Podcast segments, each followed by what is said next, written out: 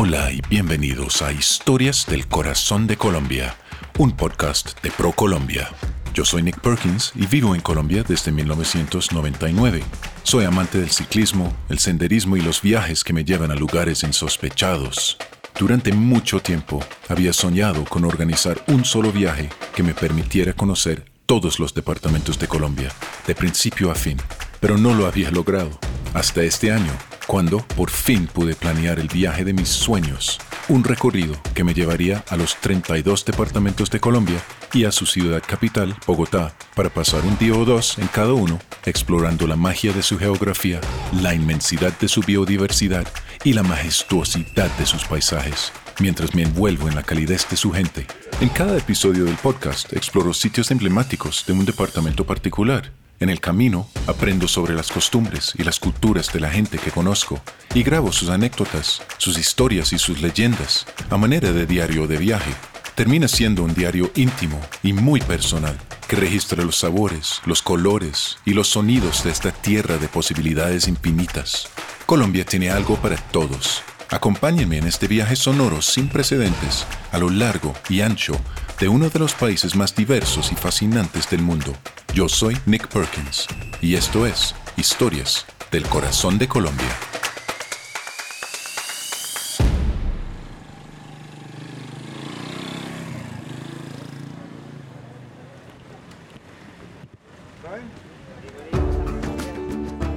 Hoy me encuentro en el departamento de Arauca, en el nororiente de Colombia.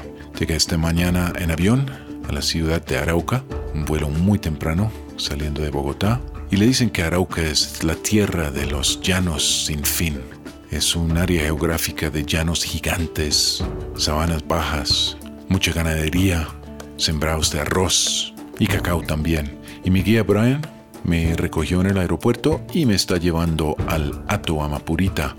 Es una hacienda gigantesca de ganadería y vamos a salir a caminar, hablar con ganaderos tradicionales sobre su negocio y su desarrollo. Arauco es un departamento de exploradores, de gente de frontera, gente que literalmente atravesaría las tierras barrosas hasta encontrar un sitio para poner a su ganado a pastar. Tengo muchas ganas de conocer más de Arauca. Vámonos. Y estamos en el carro. Hemos recogido a todos los personajes que nos van a acompañar hoy. Está Rafael, el conductor, Brian, mi guía, y Trino, que es un ganadero, que le dicen el llanero. Es alguien propio de la región que nos puede hablar de las tradiciones y cómo las tradiciones se adaptan a los tiempos modernos. Estoy muy contento de estar con todos ellos y más adelante voy a tratar de hablar con todos. Para mí es muy interesante cómo lo moderno y lo tradicional se combinan en este departamento. Eh, justo en este momento estamos en una camioneta 4x4, una camioneta nueva, moderna, que es lo que necesitamos para atravesar la carretera en la hacienda donde vamos, que es una carretera totalmente tradicional, lleno de lodo, de barro, de muy difícil acceso.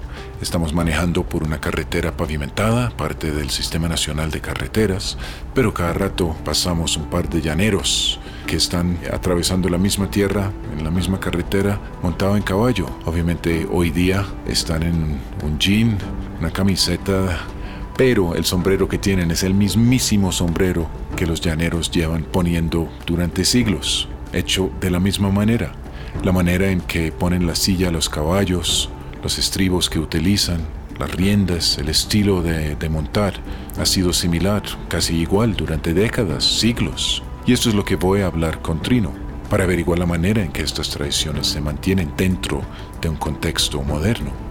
Y Rafael es alguien que varias veces en su vida ha hecho el viaje mítico, es el viaje muy antiguo, muy tradicional, de llevar al ganado desde donde los crían, en las sabanas de Arauca, hasta los mercados de Villavicencio, en el departamento de Meta, al sur de donde estamos ahora, que se demora unos 35 a 50 días en realizarse, dependiendo de cuánto llueve y cuánto barro hay en el piso.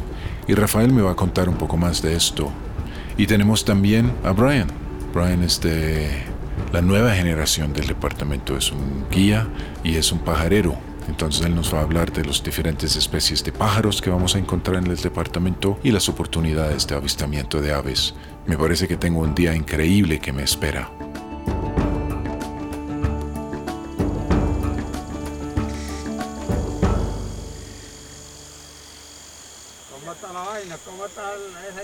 Entrada? ¿Está feo?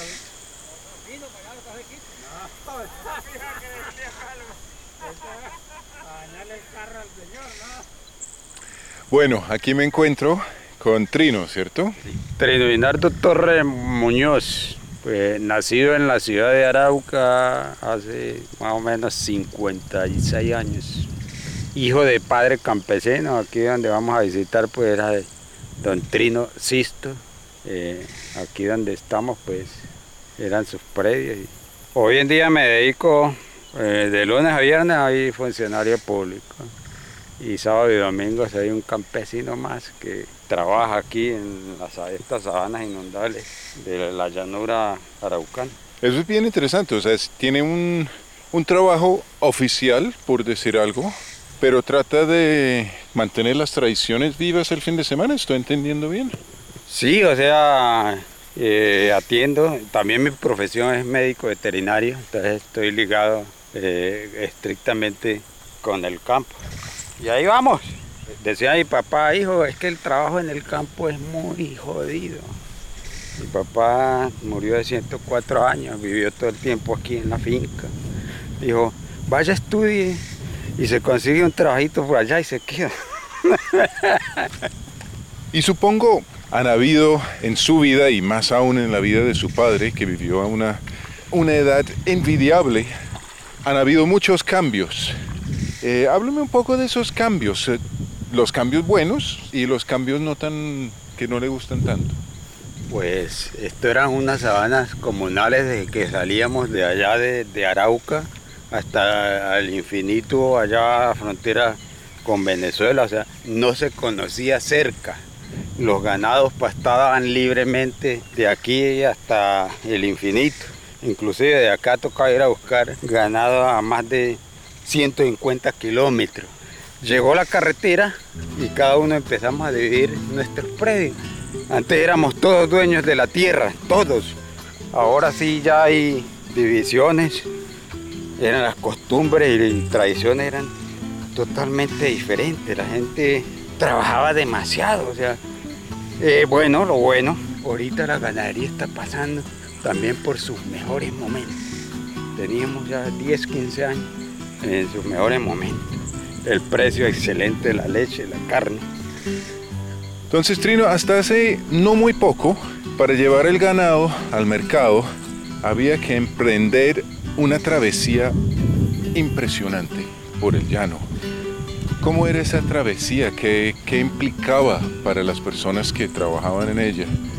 Según lo que me cuenta mi padre, que eso implicaba mucha logística, eh, mucho tiempo, eh, riesgos con la vida, porque de aquí a Villavicencio tendría que atravesar 18 ríos grandes fuera de los pequeños con rodeos de 800 a 1000 cabezas de ganado en cada lote, o sea, llevaba más o menos 16 obreros por cada lote. Ahí llevaban el maletero, el que les hacía la comida, etcétera. Bueno, esa era una logística muy buena ¿Qué pasó luego? Pues hacia los años 70 aparecieron las primeras lanchas ganaderas que llegaban hasta el Cravo. Entonces ya no necesitaban ir a, a Villavicencio, sino que embarcaban en Cravo y el Cravo le cae al Casanare, el Casanare al Meta y llegaban a Puerto López. Entonces, posteriormente aparecieron los camiones, las carreteras y aparecieron todas estas cosas. Y como decía un gran amigo mío, el ruido del camión enterró el canto del cabrestero. Entonces son mil cabezas de ganado por, por grupo. En una migración de esas, ¿cuántos grupos podrían haber? O sea, ¿cuántas cabezas podrían haber en total en movimiento en un momento? En una época, contó mi padre, que en Barranca de Upía, el río estaba demasiado crecido, se reunieron de todas las brigadas del llano, 50 mil animales. ¿Usted sabe qué son 50 mil animales?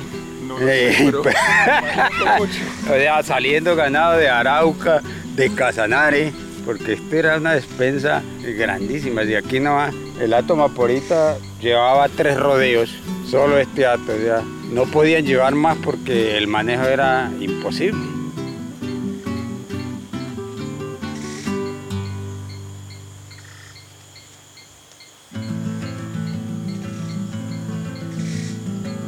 Aquí estoy con Pedro. Mi nombre es Pedro Colmenares, el llanero legendario. Soy nacido aquí en La Maporita, Arauca, eh, en el municipio de Arauca, corregimiento Caracol. Pues yo soy un artista, soy cantante y soy artesano. Me contaba ahorita, eh, Trino, de esos viajes legendarios de los llaneros que llevaban los eh, rodeos, muchos cientos de kilómetros, y que dentro de los grupos habían músicos, obviamente tocaban. En su cantado de hoy, ¿cómo percibe ese legado que lo dejaron esos llaneros originales? Claro, sí, después que se terminaba la faena del llano muchas veces tomaban aguardiente y hasta llegábamos a bailar y cantar y todas esas cosas. Y también al ganado se le cantaba cuando uno paraba el rodeo.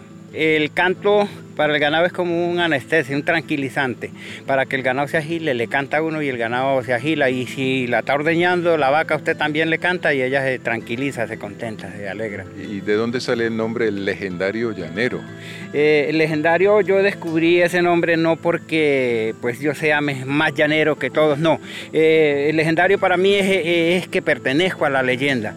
Yo nací en La Maporita, acá en el Ato La Maporita nací yo. Y desde pequeñito yo aprendí a sacar carne y todo eso porque mi papá era el encargado. Cuando mataban la vaca que tenía el becerro yo lo desollaba con uno de los obreros, igual que el mismo proceso que hacían los otros lo hacía yo. Entonces yo, yo desde pequeñito aprendía todas esas cosas porque ahí se hacía, o sea, ahí dura, no se terminaba nunca el trabajo llano.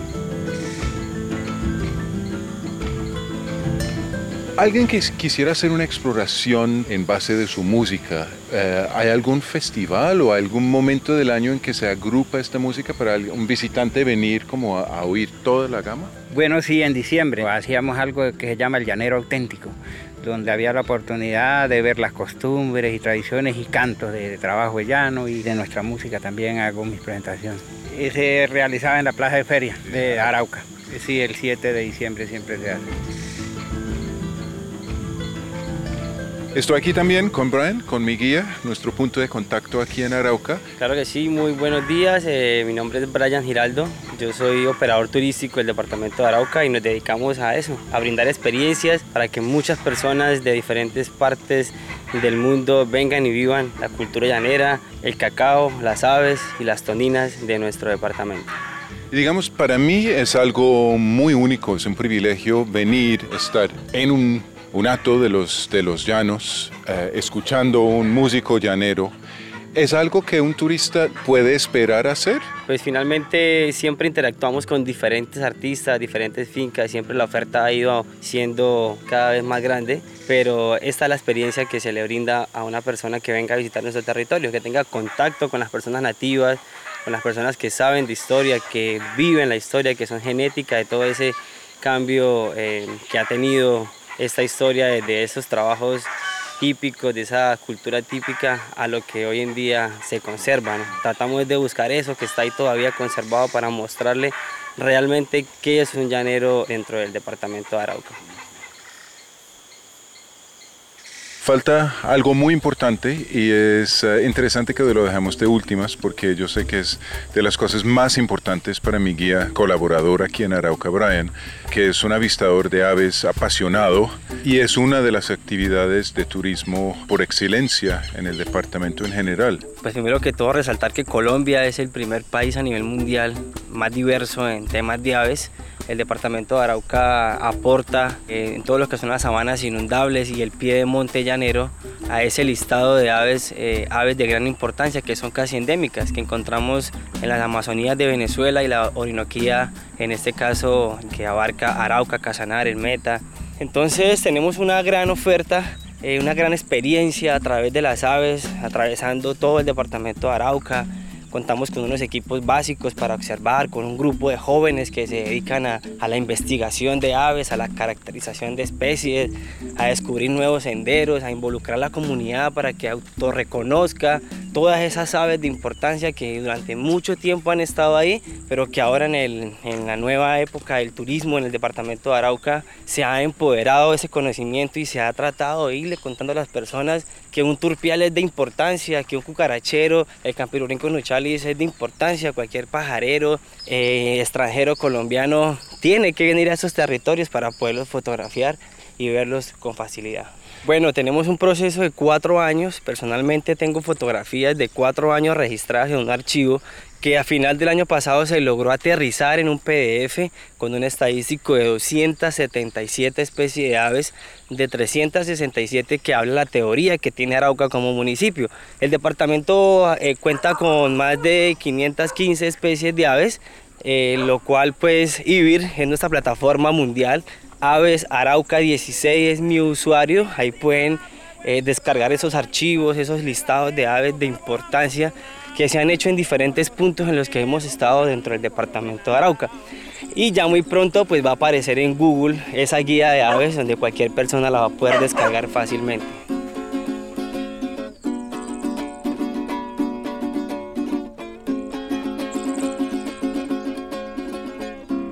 Puedo decir de todo corazón que tuve un día increíble en Arauca, recorriendo estas tierras con Brian, que representa la generación nueva, moderna, con sus esperanzas para el futuro de turismo en la región, caminando por la hacienda con Trino, escuchando sobre sus prácticas tradicionales de ganadería, y luego caminando con Trino y Pedro mientras Pedro cantaba para llamar a las vacas a que Trino les podía dar comida, y finalmente conociendo a una iniciativa comunitaria de producción de cacao.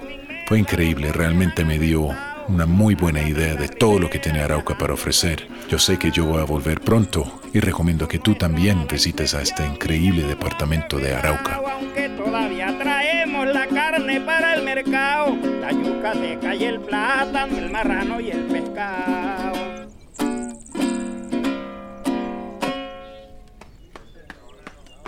Excelente hombre. Arauca es parte de la región turística de la Amazonía orinoquía colombiana, la sabana abierta, los mejores amaneceres y atardeceres del país, el arpa, la copla, el joropo y las historias. Para conocer más sobre lugares como los esteros de los Llanos Orientales o la Catedral de Santa Bárbara, visite colombia.travel. El podcast Historias del Corazón de Colombia ha sido producido por ProColombia su contenido está protegido por las leyes de la República de Colombia sobre propiedad intelectual y no refleja la posición del Gobierno Nacional, ProColombia, ni de las entidades que han intervenido en el proyecto, por lo que no asumirán responsabilidad alguna por lo allí expresado.